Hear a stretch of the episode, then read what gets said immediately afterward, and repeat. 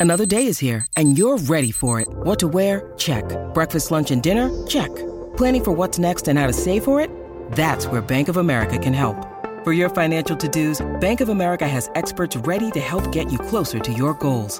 Get started at one of our local financial centers or 24-7 in our mobile banking app. Find a location near you at bankofamerica.com slash talk to us. What would you like the power to do?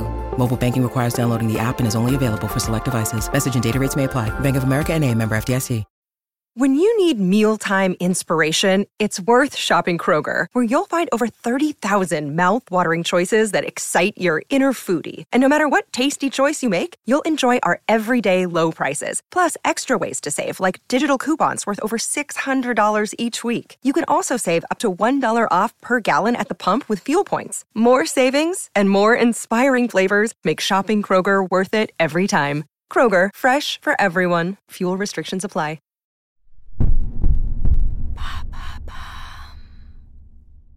Quels sont les bienfaits des animaux domestiques sur notre santé? Merci d'avoir posé la question. En cette journée mondiale des chats, le 8 août 2022, on peut se demander si nos animaux contribuent à notre santé plus encore qu'à notre bien-être. Et les amoureux des chiens ne seront pas en reste puisque les toutous ont leur journée mondiale le 26 août 2022. Chevaux, cochons d'Inde, chats, vous connaissez peut-être le recours à toutes sortes d'animaux dans les hôpitaux, en entreprise ou en maison de retraite. Ces auxiliaires de soins sont à la mode, comme l'a noté Laurence Paoli, ancienne collaboratrice du Muséum national d'histoire naturelle, dans son livre Quand les animaux nous font du bien, aux éditions Bûcher-Chastel. En effet, les bénéfices thérapeutiques du contact avec les animaux sont de plus en plus étudiés par la science et reconnus. De quels bénéfices s'agit-il par exemple? Il semblerait qu'être propriétaire d'un chien soit associé à une baisse de 25 à 30% du risque de maladies cardiovasculaires comme l'infarctus du myocarde, selon le docteur Jimmy Mohamed, consultant santé d'Europe 1.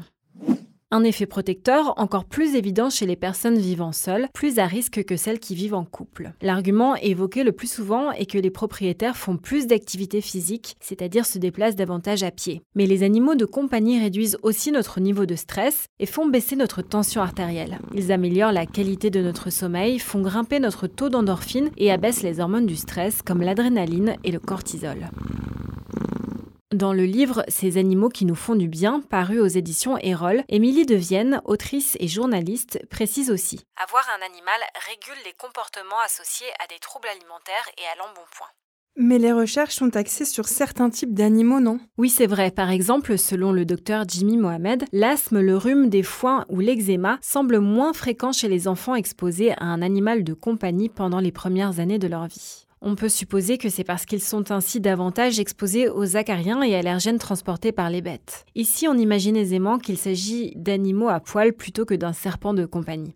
En revanche, vivre avec un animal domestique quel qu'il soit serait également bon pour la santé de notre cerveau et ralentirait le déclin cognitif chez les personnes âgées notamment. C'est ce que révèlent des chercheurs américains dans une étude publiée le 23 février 2022 et relayée par le site Eureka Alert. Et qu'en est-il des troubles mentaux? L'autrice Émilie de Vienne évoque une étude britannique parue en 2016 dans BMC Psychiatry. Cette étude confirmerait que les animaux ont des effets bienfaisants pour les personnes atteintes de troubles allant de la schizophrénie à l'autisme. Elle écrit sur 54 personnes souffrant de troubles mentaux, 25 estiment que leur animal de compagnie est un acteur essentiel de leur réseau social. Ils permettent aussi bien de créer du lien ou de favoriser l'empathie, mais aident aussi dans la gestion de la douleur physique et mentale. Maintenant, vous savez, un épisode écrit et réalisé par Émilie Drujon. Ce podcast est disponible sur toutes les plateformes audio et pour l'écouter sans publicité, rendez-vous sur la chaîne Bababam Plus d'Apple ba.